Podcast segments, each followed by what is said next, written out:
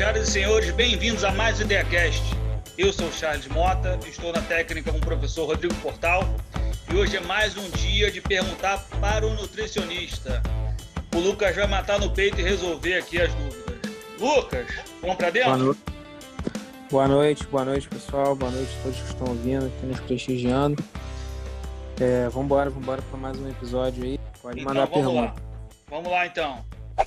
A Maria Catarina, charada namorada do irmão de Jorel, ó. A Maria Catarina, de 28 anos, de Braz de Pina, pergunta aqui: Canela acelera o metabolismo de maneira significativa? Canela deve ser o condimento que ela deve estar falando, né? Isso. Canela é aquele tempero, né? É uma especiaria. Antigamente, canela era muito caro, mas agora não, agora é acessível. Mas é essa canela mesmo que ela está se referindo. Acelera sim o metabolismo. A canela, ela tem um efeito termogênico, né? Ela aumenta a temperatura corporal, né? o que faz com que você acelere o seu metabolismo e queime mais gordura, né? Então, Então a pimenta também estaria na mesma categoria, não? Sim, pimenta também. Então tem, tem, Tem fundamento. tem fundamento, então, a colocação, então. Sim, tem. E é significativa essa, essa, é, esse impacto da canela para acelerar o metabolismo? Tem alguma. Isso, isso, se é Algum dado? significativo ou não, isso vai ser. Não, existem estudos, sim, que, que já trazem essa informação de maneira bem completa. Agora, se Legal. vai ser significativo ou não, isso aí vai depender é, da quantidade que vai ser ingerida, né, da sensibilidade da pessoa. Aí entra uma série de variáveis. Aí já entra a nível individual. É, é tem um tal de gente botando canela para dentro, chupando, chupando canela em pau, igual bala. Cui- Cuidado com a caganeira, hein? Pode desarranjar, né? Vai que. Sim. Vamos lá. Agora é o Matheus, da Barra da Tijuca, de 23 anos. Ele pergunta sobre abacaxi. Comer abacaxi diminui a fome? Matheus, nunca ouvi nada que relacione uma coisa com a outra, não. Ele deve estar associando a ideia de comer abacaxi para poder comer menos na hora da refeição. Deve ser alguma coisa assim relacionada a isso. Ó, o abacaxi, ele é uma fonte de fibras e vitaminas, né? Se você está olhando pelo lado da fibra, para você, porque a fibra a gente sabe que dá saciedade, né? E a saciedade ela é importante para você não ter aquela sensação de, de fome toda hora. Se está olhando por esse ângulo, sim. Aí a gente pode traçar uma relação. Agora, alguma substância que contenha no abacaxi que cause esse, que tire esse apetite, eu desconheço, Matheus. Para a próxima. Agora é- é a Alessandra, de 30 anos, lá de Realengo. Existe algum alimento que ajuda a ficar bronzeada mais rápido? Alimento que ajuda a ficar bronzeada? Olha, também desconheço isso aí. Não, não. Mas você diz em que sentido? Alimento, você come o alimento e aí fica bronzeado mais rápido ou você está falando de passar na pele, o alimento na pele? Aí também assim, não existe sei. algum Agora alimento que ajuda a ficar bronzeado mais rápido? Vamos partir do pressuposto que é ingestão, né? É, então, aí se a gente for pro lado da ingestão, eu nunca ouvi nada que relacione uma coisa a outra. Eu já tive uma aluna que passou folha de figo na pele e parou no hospital com queimadura. É, queima, é. Então, por isso que eu perguntei se era uso oral ou uso tópico, né? Porque aí a gente pode até, né? Tem até a questão do limão também. Se você deixa cair limão na pele e vai para o sol, ele causa uma queimadura. Mas, Mas- ingerir o alimento tem alguma? Não, nunca, nunca, não, não, não sei dizer. Boa pergunta, a ciência aí quer responder Então, a sua pra- pergunta também. Para reforçar o bronzeado, então, tem que ir para o sol no horário recomendado. O alimento em si, a gente não tem nenhuma, nenhuma estrutura para responder essa, essa colocação dela aqui agora, então. né? É, não. Então, vamos para outra pergunta. Alessandra, partiu o sol. Inevitável. É, vai pegar um Então, vamos lá. solzinho lá em, em Copacabana, não sei, uma praia aí. Vamos lá. É, agora é o Lucas, teu xará, de Florianópolis, 26 anos. Ele Floripa, coloca aqui: Floripa. existe uma dieta com restrição calórica que ainda me faça ganhar massa muscular? Hum, boa pergunta, cara. Boa pergunta, boa pergunta. Olha só, vamos lá.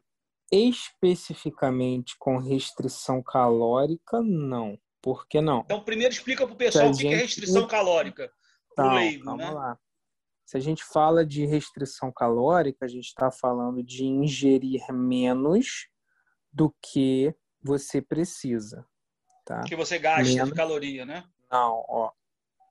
Restrição calórica, eu estou restringindo a caloria necessária. Então, certo. eu estou em déficit calórico, né? Estou fazendo um déficit calórico. Aí a gente ainda não entrou no mérito de quanto ele gasta. Né? Então, existe um, existe um valor energético total, tá?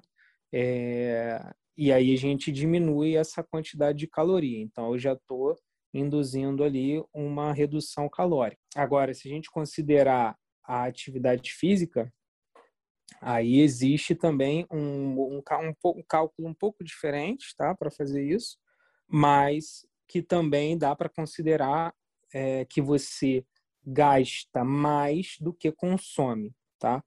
É, isso, isso é um déficit calórico, tá? Isso é uma restrição calórica.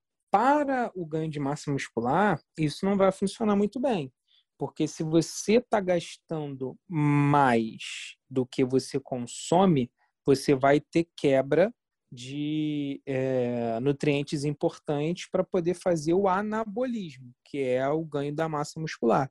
Então, muito provavelmente você vai ter a quebra é, é, do seu glicogênio de reserva, né, reservado, e também do seu tecido muscular, o que não é bom para quem quer o anabolismo.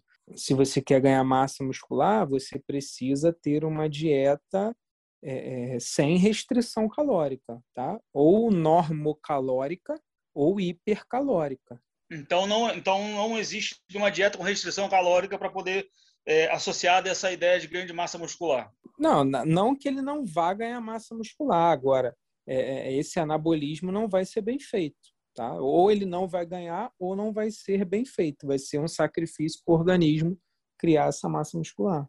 Agora é o Carlos Alberto, de Campo Grande, 44 anos.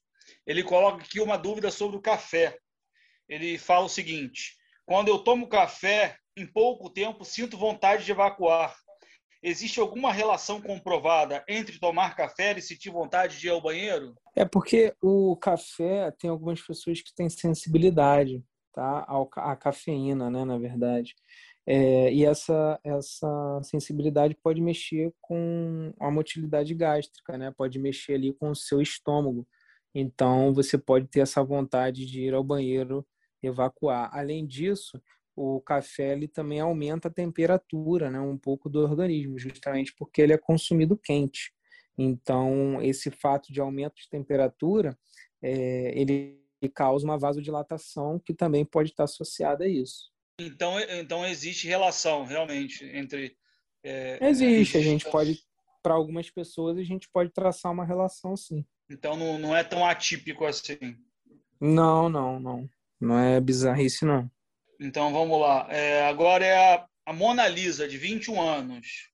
Ela não colocou de onde é que ela é. Vamos lá, ela pergunta o seguinte: se eu engolir chumaços de algodão para ocupar espaço no meu estômago, para diminuir a fome, isso pode me fazer algum mal? Mona Lisa, não sei de onde você tirou essa ideia. Teve até uma assim... matéria no Fantástico alguns anos atrás sobre isso. Então, não sei de onde você tirou essa ideia, mas certamente isso não vai ser bom para a sua saúde.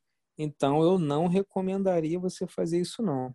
É, porque é, o algodão que é só fibra, né? Pode... É, mais ou menos, né? Não é a fibra alimentar, não é, não é a fibra que a gente come na alimentação, é uma fibra sintética, né? Então, até que ponto isso vai causar, causar uma irritação da mucosa? Muito provavelmente isso vai acontecer. Então, não recomendo, não. É um tipo de fibra que não é para comer, né? É, não é, não é. Aí eu, eu fui pesquisar sobre o assunto. Realmente tem algumas meninas que faziam isso. Elas molhavam o algodão em algumas substâncias, ingeriam esse algodão para diminuir a fome, ficavam o dia inteiro sem comer e tinha a sensação do estômago cheio. Sim, é, vai estar tá cheio porque o volume vai estar ocupado, né? Aquele volume que estaria vazio vai estar ocupado, mas isso não é nem um pouco saudável para a saúde, não. Não recomendo. Então, então Mona Lisa, não faz esse negócio não. Não tá bom para ninguém esse tipo de comportamento. Não, de fato, não recomendaria não. Vamos lá. Agora o Rodrigo tem 23 anos. Ele mandou uma pergunta lá do, de Orlando, nos Estados Unidos. Certo. Ele coloca, ele coloca aqui: tenho problemas com acne. A minha mãe fala que alimentos quentes podem piorar a acne, como amendoim e chocolate. Isso existe? Olha, existe, né? Isso daí, é, quem pode te falar com mais clareza seria um dermatologista, mas eu posso trazer aqui algumas informações para você, porque tanto o amendoim quanto o chocolate são alimentos muito gordurosos. Né? Então a gordura, ela a gordura em excesso, né, gente, não é também para parar de consumir gordura, tá? Porque também faz mal. Tudo que é demais faz mal, seja para o excesso, ou seja para a redução quase que total. É, então, o amendoim e o chocolate eles são alimentos gordurosos e essa gordura em excesso pode aumentar a oleosidade da sua pele.